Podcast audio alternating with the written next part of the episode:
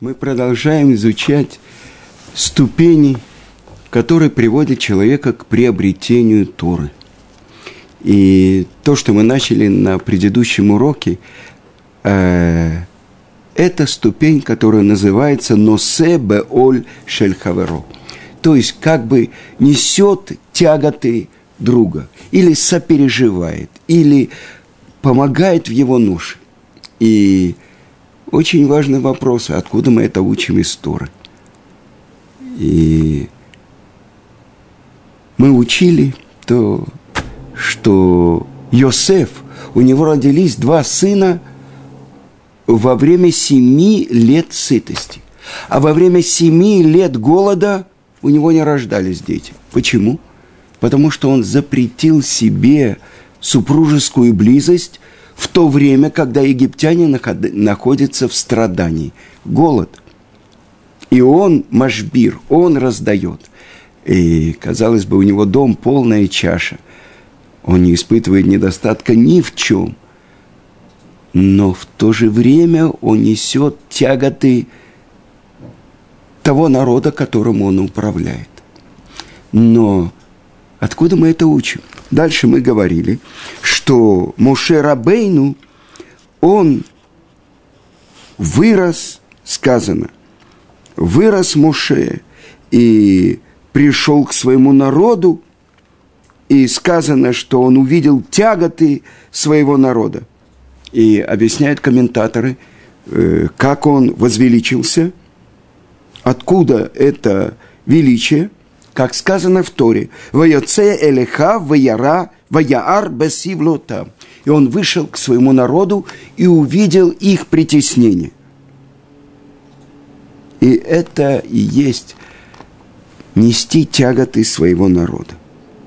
И объясняет это трактат Вавилонского Талмуда, трактат Шаббат, 151 лист. Таня, Раби Гамлиэль бе Раби Омер – э, Раби Гамлиэль, сын Реби, говорит, «Венатан леха рахамим, верахамеха, веирбеха» и даст тебе милосердие, и будет милосердным к тебе, и увеличит тебя.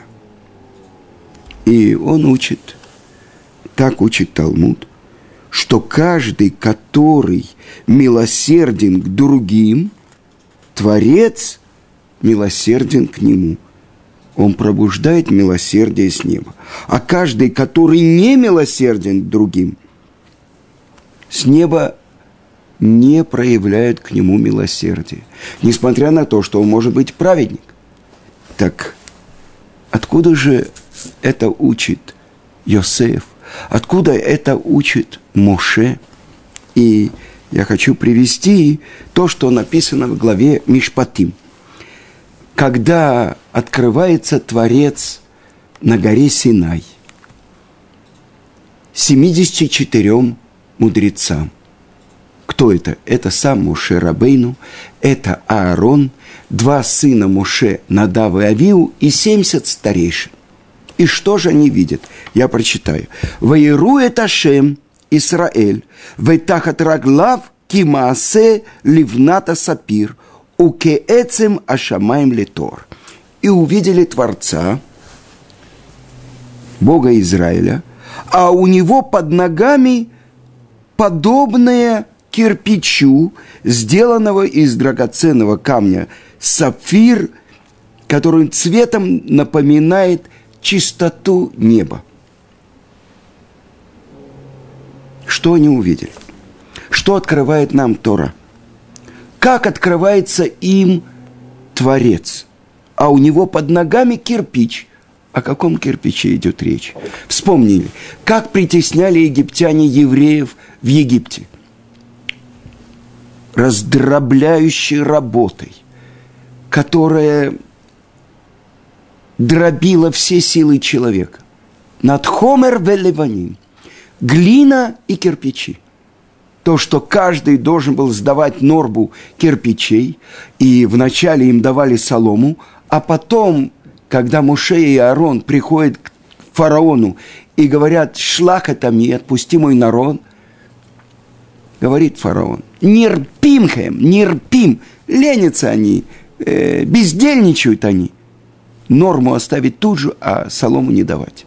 И тогда разбрелся весь еврейский народ по всему Египту, собирая солому. А норму, если еврей не выполнял свою норму кирпичей, что делали? В стену замуровывали его грудного ребенка. Понимаете, какая страшная работа была. Но почему под ногами у Творца как кирпич? Что это значит? И объясняет Раши, что это было перед Творцом как напоминание о бедах Израиля, которых притесняли египтяне, чем работой над кирпичами.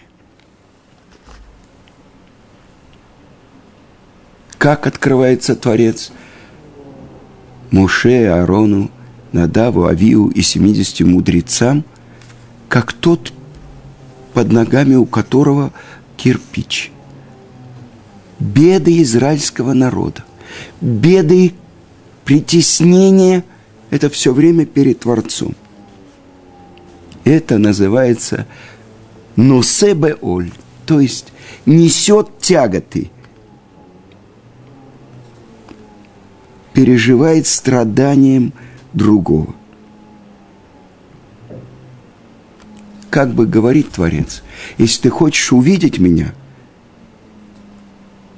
если ты хочешь знать, как я выгляжу, вот, я выгляжу вот перед моими глазами постоянно этот кирпич. То есть все твои страдания причиняют страдания мне –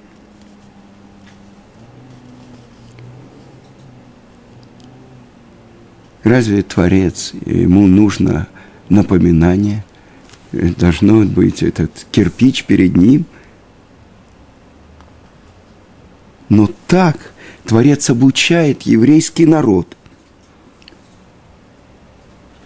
пути, по которому они могут быть подобны ему. Так же, как он милосерден, ты будь милосерден. И это то, что учит Творец. Даже ни на минуту не отвлекаться от беды другого. И тот, кто милосерден к другим, милосердный по отношению к нему с небес.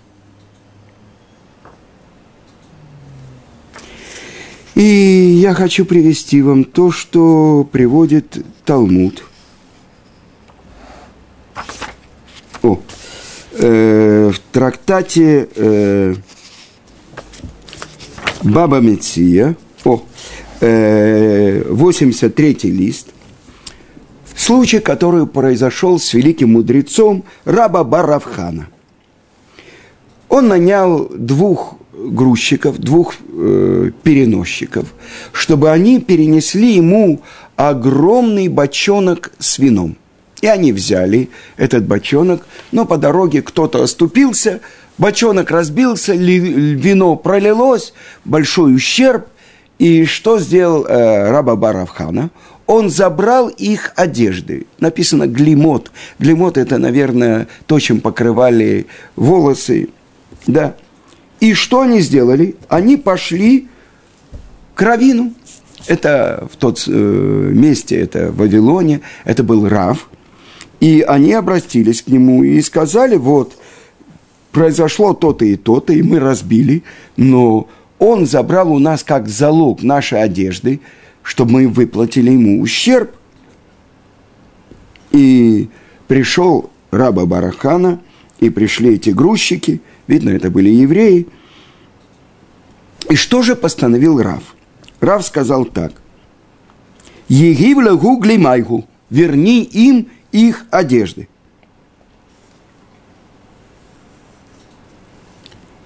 Спросил его раба Баравхана, разве таков суд, разве такая, такой закон, мало того, что они мне причинили ущерб, я не могу с них потребовать его? И что отвечает ему Рав?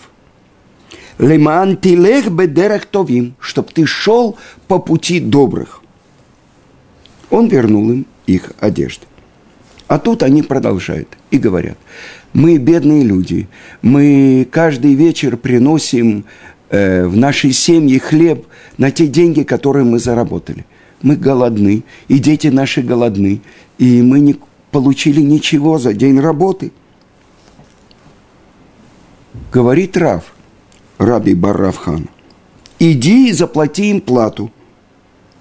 Спрашивает раба Баравхана, таков закон – и отвечает ему Рав. В орхот садиким тишмур. И пути праведников, иди по пути праведников. И объясняет Гаон из Вильна во второй главе э, в притчах царя Соломона, есть комментарий Гаона на Мишлей, и он объясняет, что простить ущерб это путь добрых. Потому что Творец добр и дает добро своим творениям, и дает милость э, бесплатно своим творениям, несмотря на то, что им бы, казалось бы, это не полагается. И путь добрых должен быть таким, чтобы делать добро даже тому, кто причинил тебе ущерб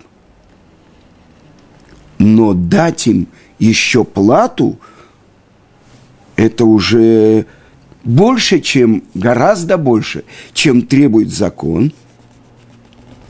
И это пути праведников. Давать им от себя, несмотря на то, что они ему э, должны. И это то, что спрашивает Раби Баравхана. Разве таков закон – и, несомненно, если бы пришли просто евреи и спросили, как, что, наверное, заставили бы платить. Но пришел раба Баравхана, великий еврейский мудрец. Это пути праведников. Не для каждого человека, но для такого праведника, как ты, для тебя закон именно таков. Объясняет это Саба Ескелема – что несмотря на то, что это мера милосердия, медат хасидут, несомненно, когда спрашивают, таков закон, несомненно, для всех людей закон не таков. А тот, кто живет по этому закону, по пути праведников идет, с него требуют больше, чем требует буква закона. И это главное открытие э, того, что написано в трактате Баба Меция, 83 лист, что для еврейских мудрецов есть другой закон. То есть так же, как они максимально исполняют волю Творца, изучая его Тору, то они максимально должны вести себя – больше, чем требует буква закона. Но если мы зададим вопрос на то, что объясняет Гаон из Вильна, если еврейский мудрец, для него есть особенный закон, то возможно было бы спросить, но ведь Рав, он еврейский мудрец, почему он не поучаствовал вместе с рабой Баравханой в оплате этих бедных работников? А он для него сказал – иди и заплати им плату. Или он бы сам полностью заплатил им. И отвечает э, на этот вопрос то, что мы цитировали раньше, то, что приводит Равалияу Лупьян из святой книги Зор. И что он говорит? Если он видит – если Кадош Баруху видит, что э, против человека как бы вытянута э, мера суда из-за его прегрешений. Творец при всем при том посылает ему, бедного, в его дом, чтобы человек был милосердный к этому бедному И через этого как бы услощается суд. Что значит? Снимают, отодвигают эту меру, как натянутую струну лука против него, потому что он проявил милосердие, так и по отношению к нему проявляет милосердие с неба. И это то, что и даст тебе Творец милосердие, и будет милосердным по отношению к тебе. И тогда объясняется.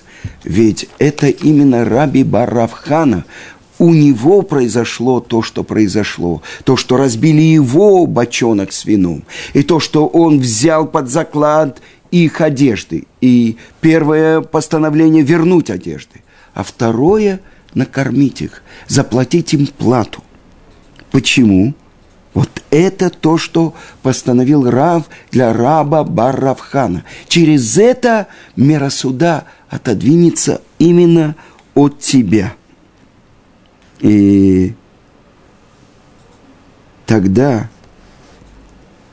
это понимание слов Гаона из Вильна, Агро. Негдеха один ках. Негдех – это против тебя. Суд таков. Значит, если с тобой именно это случилось, тогда это персональное воздействие на тебя, что ты можешь отменить против себя этот суд. И в качестве примера э, одна история, которая происходила, может быть, 80 лет тому назад в Лодзе, был один гурский хасид. И он сдавал свою квартиру другому еврею. И вот э, тяжелое положение наступило, и этот еврей задолжал ему за несколько месяцев, и хозяин квартиры угрожал ему, что он выселит его из квартиры, и этот хасид отправился в Варшаву, к Амри, э, Амри Эмет, к э, гурскому ребе. И как только он, накануне праздников, он вошел к нему, вдруг его Рав закричал на него. И он уже слышал, что этот хасид угрожал э, выбросить из квартиры бедных евреев. И он сказал, так ты ведешь себя по отношению к еврею, у которого нет возможности тебе заплатить, ты хочешь его выгнать? И спросил Хасид, но ведь э, у нас в Лодзе есть много гурских хасидов, можно сделать э, как бы фонд помощи, я тоже буду в нем участвовать. Почему именно я должен нести все эти тяготы и терпеть столько месяцев, что мне не платят за квартиру? И ответил ему Имрей Эмет. Если Творец послал именно тебе этого человека, эту семью, которые снимают именно у тебя квартиру, это твоя мецва. И у других нет части в этой мецве. Если Творец так сделал, что это именно в твоих руках, что он именно у тебя снял квартиру, это значит, что Творец ищет возможности быть милосердным к тебе. И я хочу привести вам пример, то, что сказано э, во время Первой мировой войны. Э, историю, которая дошла до нас про Хофицхайма. И как-то в одну зимнюю ночь, вы знаете, что Хофицкайм был женат дважды, когда умерла его жена, он женился за, э, заново, его жена была гораздо моложе его, и у него родилась еще дочка, это мать э, великих, э, великого раввина э, Равликилеля Закса, и Вот э, в одну из ночей, зимних, холодных ночей, Радин, это сейчас Белоруссия, вы знаете, холодные зимы, тогда это была Польша. И как-то посредине ночи она проснулась и увидела, что ее мужа нету, э, нету в постели. Она вышла и в холодном коридоре. Знаете, это есть перед э, входом в дом, может быть, э, э, предбанник, я не знаю, как это назвать, сени, деревянный дом. Она увидела на скамье, подложив две ладони под свою руку, без одеяла, без всего, э, лежит и пытается заснуть ее муж Хофицкаем. И она спросила у него, почему ты не находишься в своей постели? И ответил ей Хофицкай, наши братья, это, я напоминаю, вторая, Первая мировая война. Наши братья, дом Израиля, они находятся в беде, в страшной беде. Многие лишились своих домов, лишились своего имущества. Многих молодых людей взяли, и им угрожает смерть.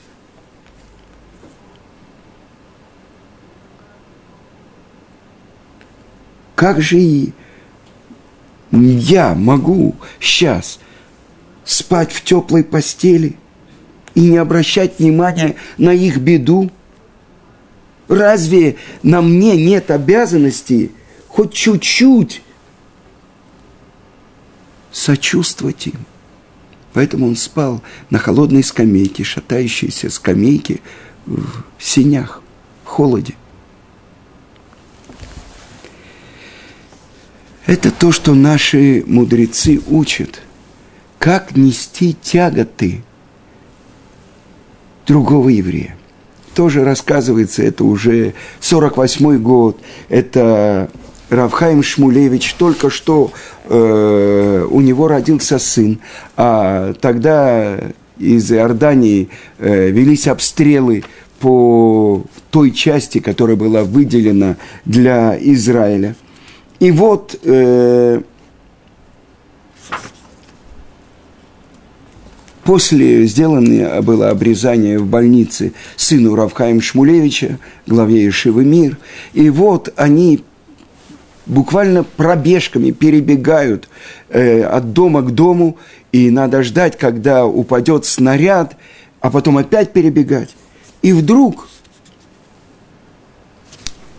Равхаим увидел в, в одном доме, открылась дверь, и он видел ребенка, у которого были перебинтованы и руки, и ноги. И он остановился посредине бега и заплакал – его близкие сказали, что вы, Равхаем, надо бежать, что? Он говорит, как можно бежать? Посмотри, что стало с этим ребенком. Ну да, да, я вижу, но надо бежать, надо спасаться. Э, вот снаряды падают. И Равхаем не сдвинулся с места, и слезы заливали его лицо.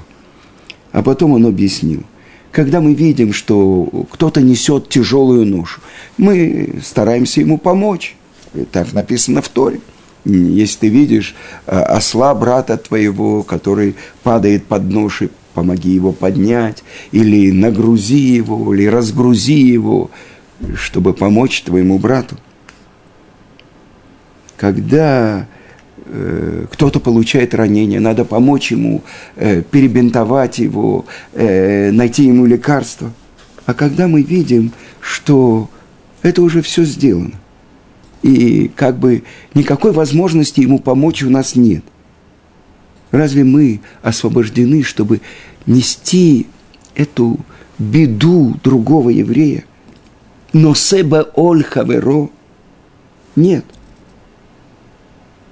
а какая же помощь может быть? Сочувствовать его боли.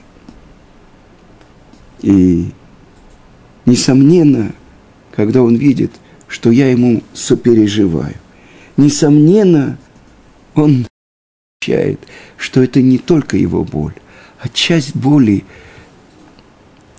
болит другим евреям.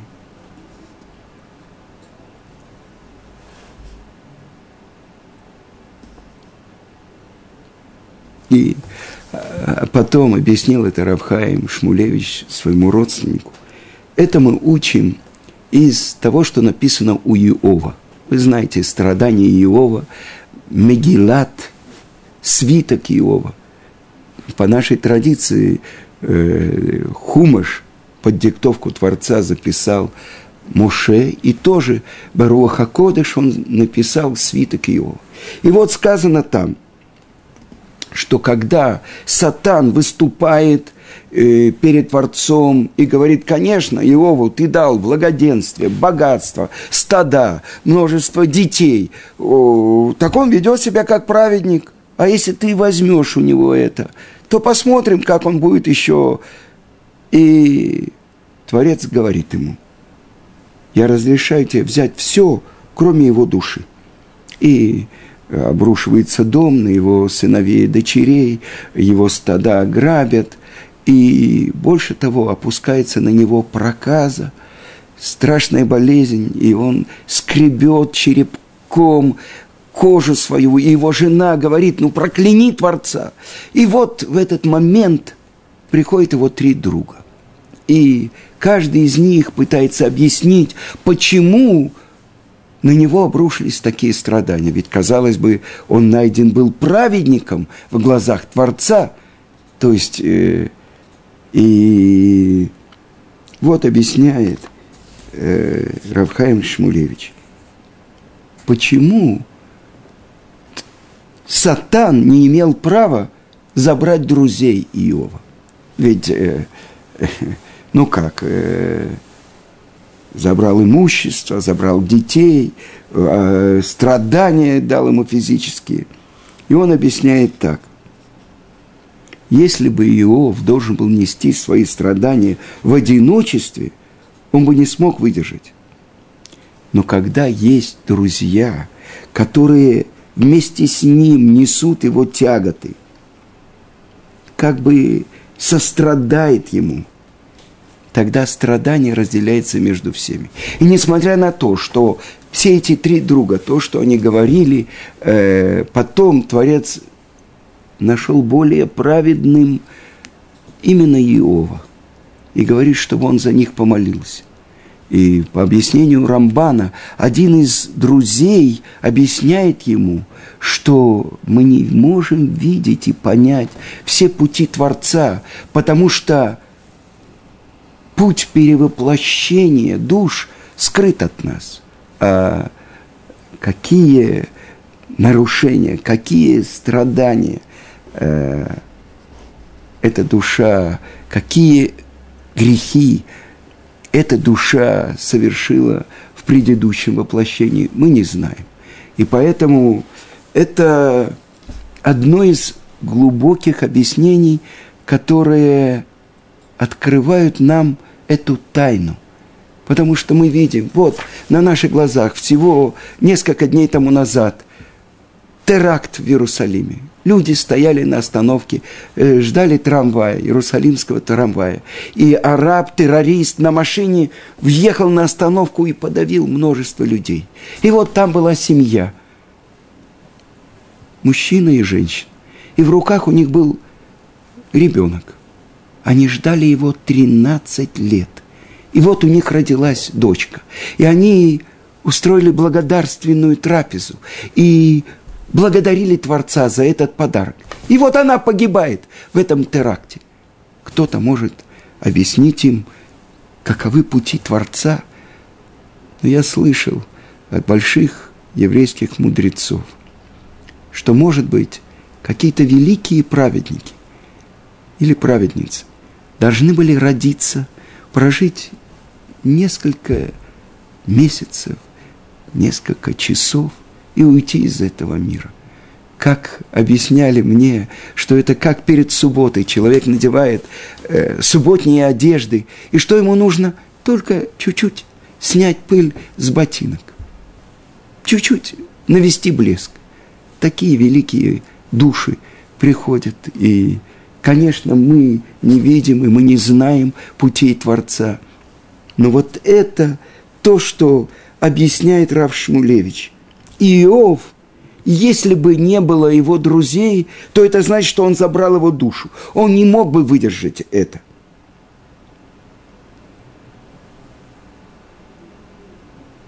И это он объясняет, то, что написано в трактате Баба Бенция, 16 лист, то, что говорит Раби Йоханан.